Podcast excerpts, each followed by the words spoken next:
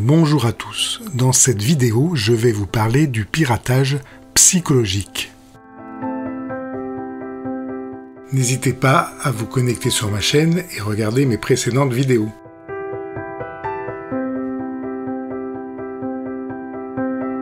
Je ne vous apprendrai rien en disant que votre smartphone et votre ordinateur sont devenus des outils stratégiques de votre vie quotidienne.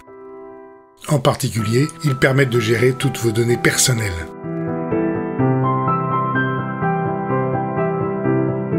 Ils sont donc exposés à du piratage de plus en plus sophistiqué.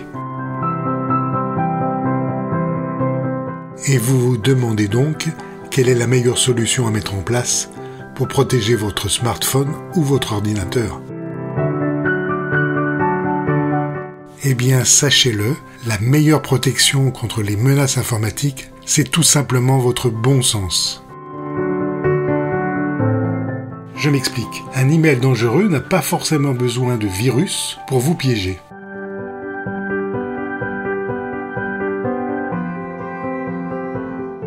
Le piratage psychologique, c'est l'art et la manière de vous mettre dans une situation émotionnelle vous obligeant à communiquer des données personnelles. Prenons un cas concret pour vous expliquer cela. Un email ou une page internet vous font croire que vous avez un virus et on vous invite donc à le supprimer le plus vite possible. Ceci en installant un petit logiciel de correction. Ce logiciel qui est évidemment dangereux vous localise facilement et peut même trouver votre numéro de téléphone. Vous êtes alors appelé par un soi-disant centre de support. L'opérateur joue ensuite sur la confusion, la compassion et l'urgence de la situation. Il vous demande vos coordonnées bancaires et finalement vous êtes pris au piège. D'autres scénarios s'appuient sur l'appât de l'argent on vous fait miroiter des lots que vous êtes les seuls à avoir gagnés, bien évidemment à la condition de remplir un questionnaire précisant vos données personnelles. Et de la même façon, vous serez invité à cliquer sur un lien vous enverra dans le même piège.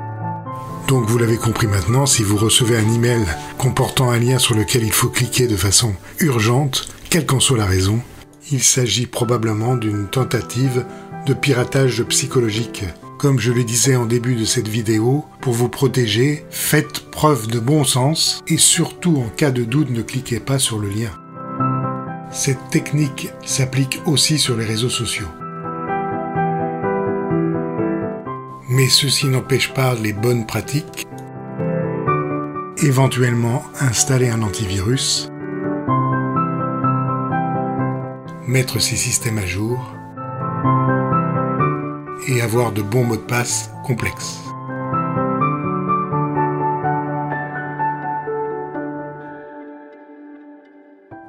En espérant que vous avez tout compris, je vous dis à bientôt.